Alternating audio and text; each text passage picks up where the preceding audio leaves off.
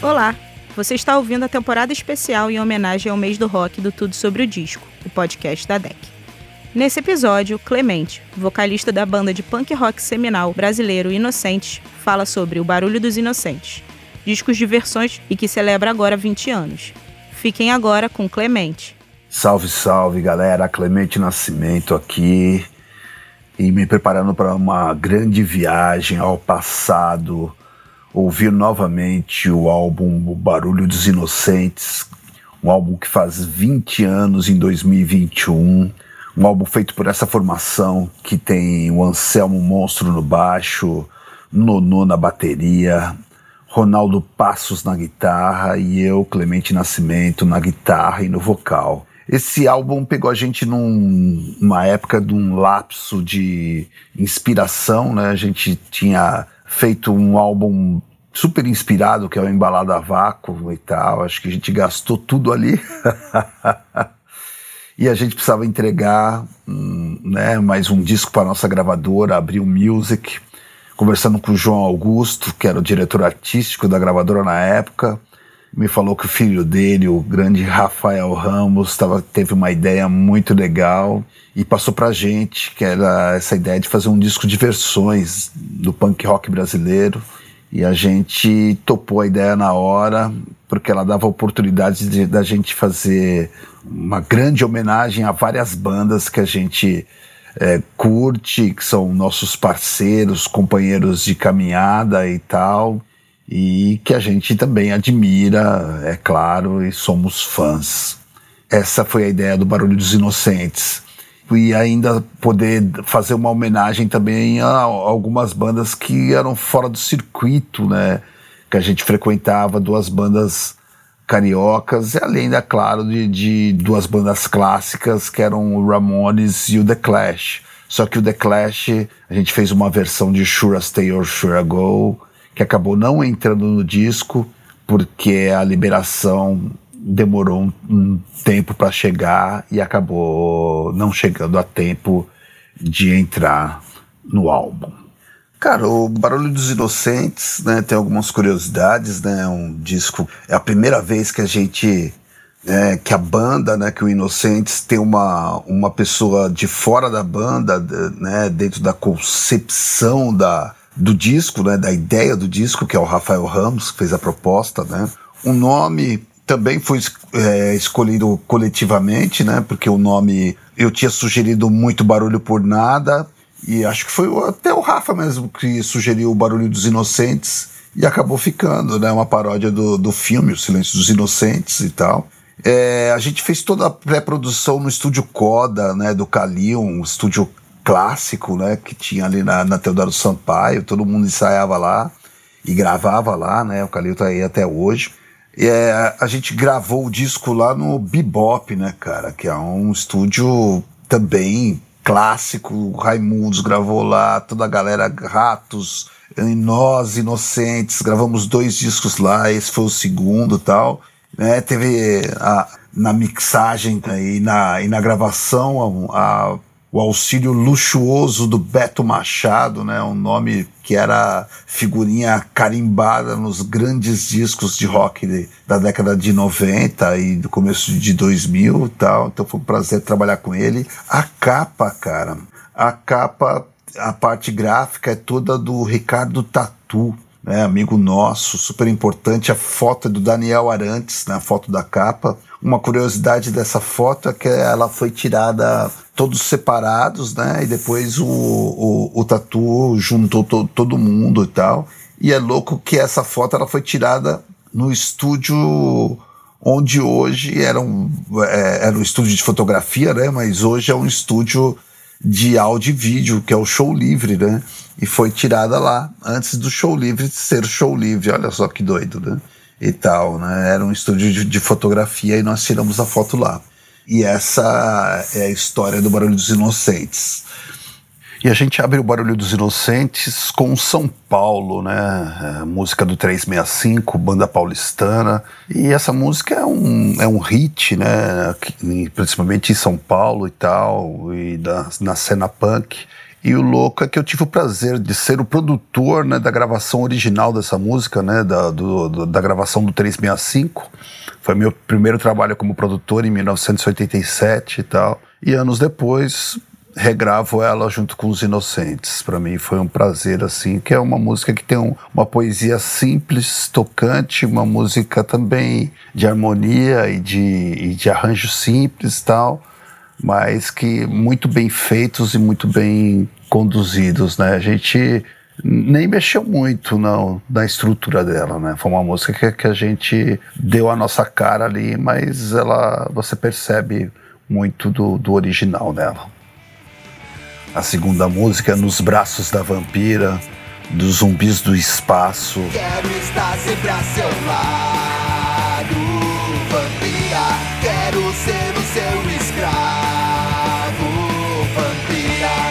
gente entrou nesse universo dos filmes B, dos filmes de terror, dos quadrinhos, dos zumbis, letra maravilhosa, Torta Will, grande representante de, do punk do interior de São Paulo. Foi um prazer gravar zumbis. A gente também não mexeu muito na estrutura da música. E assim, eu acho que o maior desafio aí foi manter a, a mesma pegada dos do zumbis, que eles têm uma coisa meio Ramones, assim, que é bem particular deles, e a gente não podia deixar a peteca cair. Franzino Costela, Sex Noise. Cara, o que falar dessa música, cara?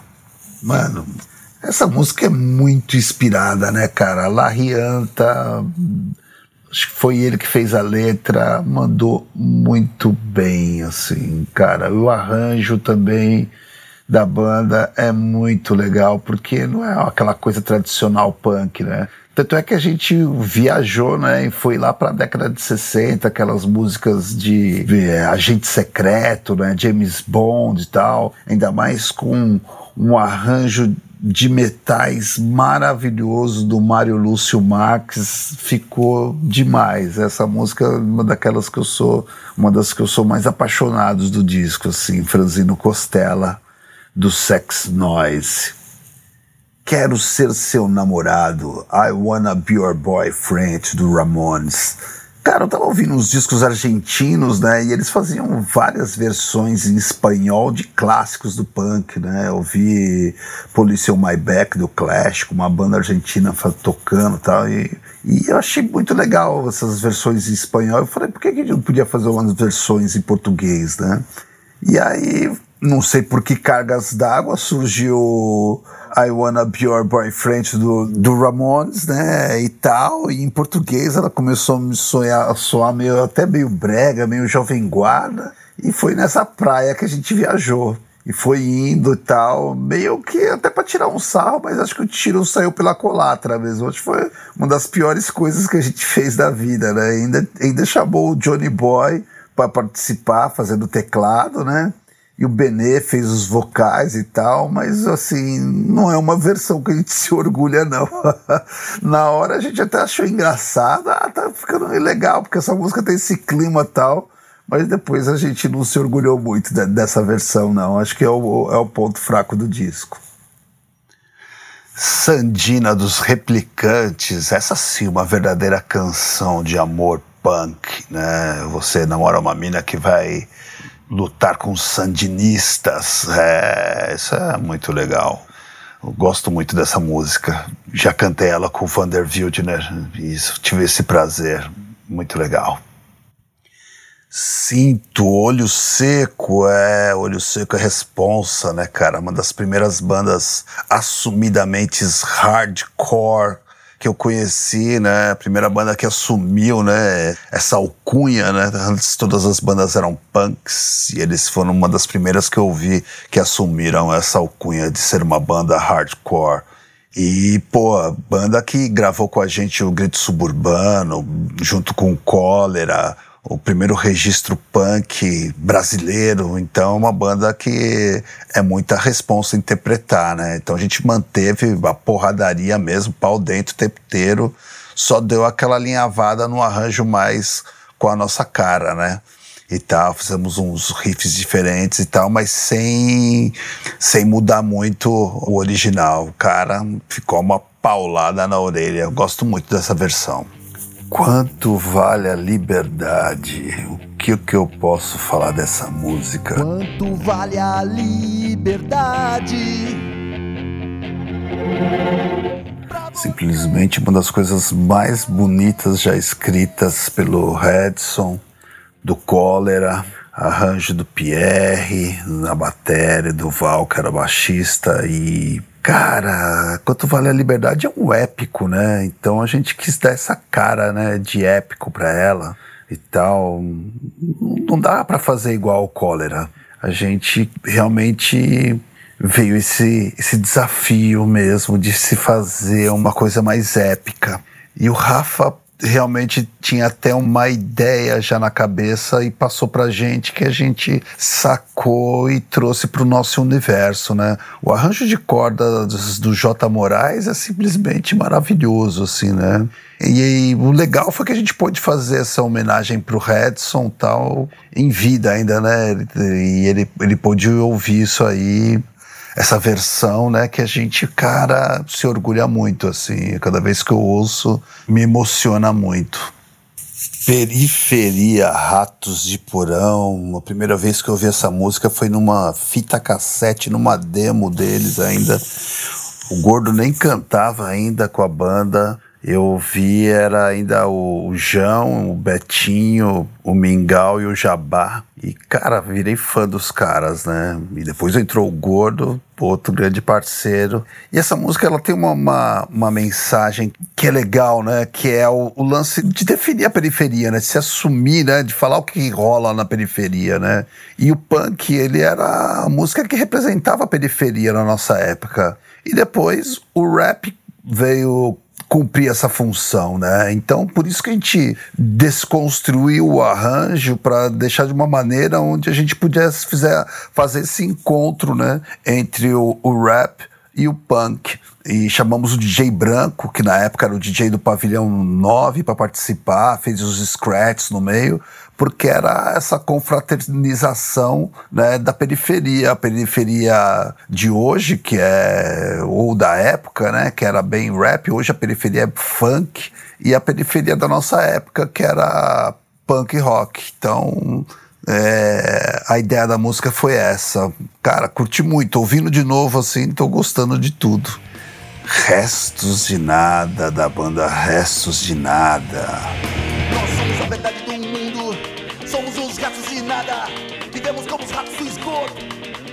Lixo Minha primeira banda, fundada em 1978, com né, a, a banda que na verdade foi criada, idealizada pelo Douglas Viscaíno, que era o guitarrista da banda. Tinha ainda o Carlinhos na batera o Charles e o grande Ariel, o Liana no vocal, né, que depois até foi ser vocalista do Inocentes.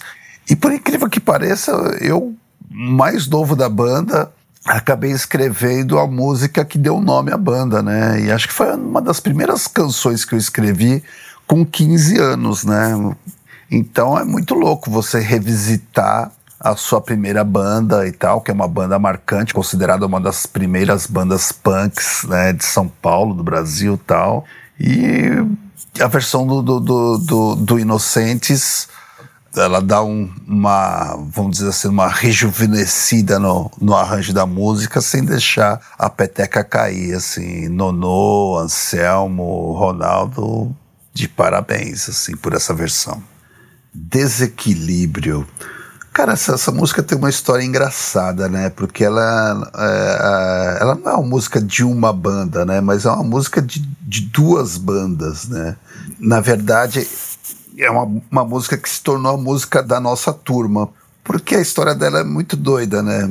A letra é do índio, né? Do indião Carlos Codoletti, que é, era vocalista do Condutores de Cadáver.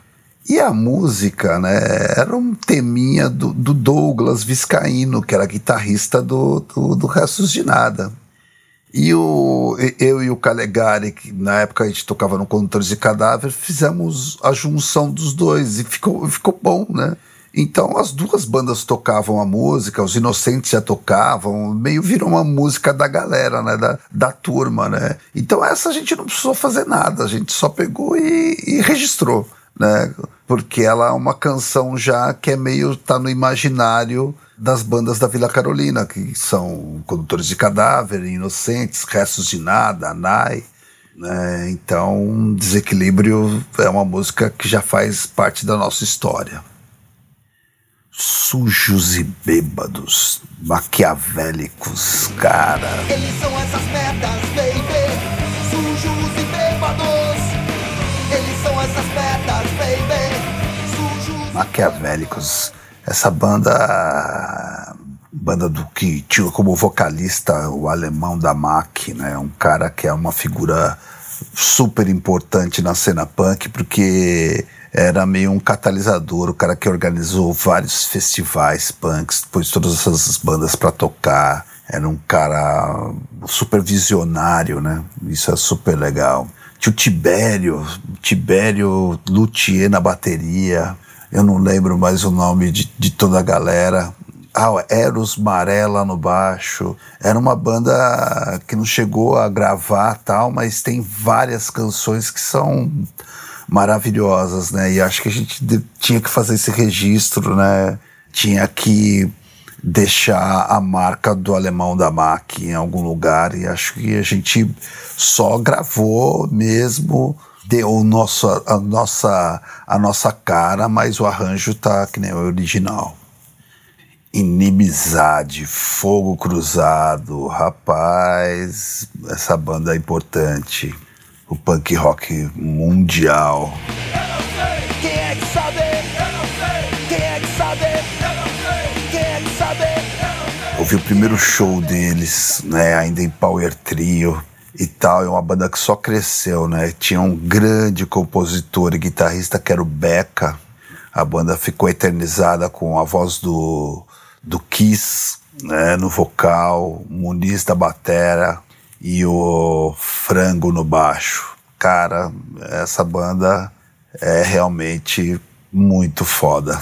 E eu vi o primeiro show. O primeiro show foi em Power Trio, era o Beca cantando, nem tinha um, o Kiss ainda no vocal e tal. E o Beca é um grande compositor. Essa música é, é simplesmente sensacional. Uma banda que eu tinha inveja, assim, das composições do Beca, assim. Eu falava, cara, esse cara tem uma, umas sacadas bem diferentes, assim, né? Tinha uma coisa muito dele, né? Na hora de compor. Essa a gente não mexeu em nada também, né? Foi uma daquelas que a gente só registrou mesmo.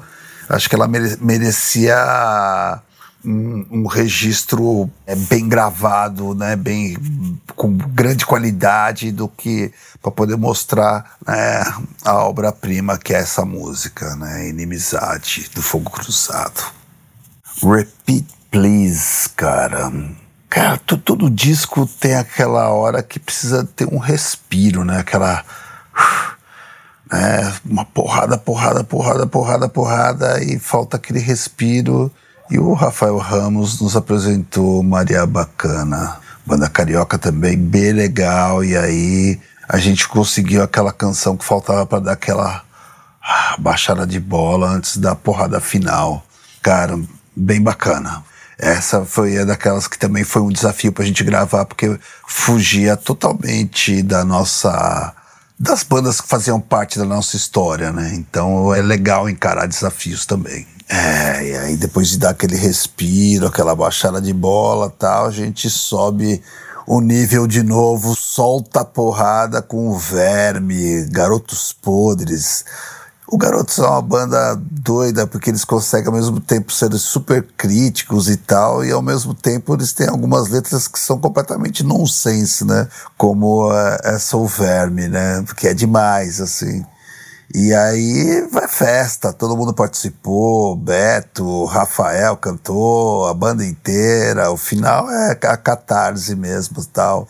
E a gente encerra na maior festa, assim, né? E tal. Eu acho que foi a última que a gente pôs voz mesmo, porque virou uma zona lá no estúdio. e assim a gente encerra o barulho dos inocentes com uma grande festa lá no Bebop. Cara, foi muito legal essa experiência de ouvir de novo o Barulho dos Inocentes e comentar o disco e tal. Fazia tempo que eu não ouvia esse disco inteiro e ele faz 20 anos agora e soa tão fresco, né? Tão, tão moderno, né? Tão novo. E foi muito legal ter feito esse disco, poder ter homenageado tantas bandas legais que a gente curte e tal, e bandas novas que a gente acabou conhecendo através do Rafa. Queria agradecer a todos que participaram, Beto Machado, Rafa, pessoal que fez os arranjos e tal. Olha, foi bem legal. Toda a galera do Inocentes, né? Nonô, bateria, Anselmo Monstro, baixo, Ronaldo Passos, guitarra, eu, Clemente Nascimento.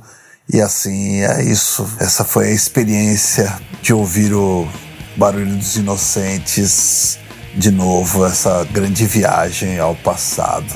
Valeu, galera. É nós, tamo junto. Você acaba de ouvir o Tudo sobre o Disco com Clemente, vocalista do Inocente, falando sobre o seu disco O Barulho dos Inocentes completa agora 20 anos e que já está disponível em todas as plataformas de música. Este foi o Tudo sobre o Disco, o podcast da DEC, que vai ao ar toda segunda-feira na sua plataforma favorita.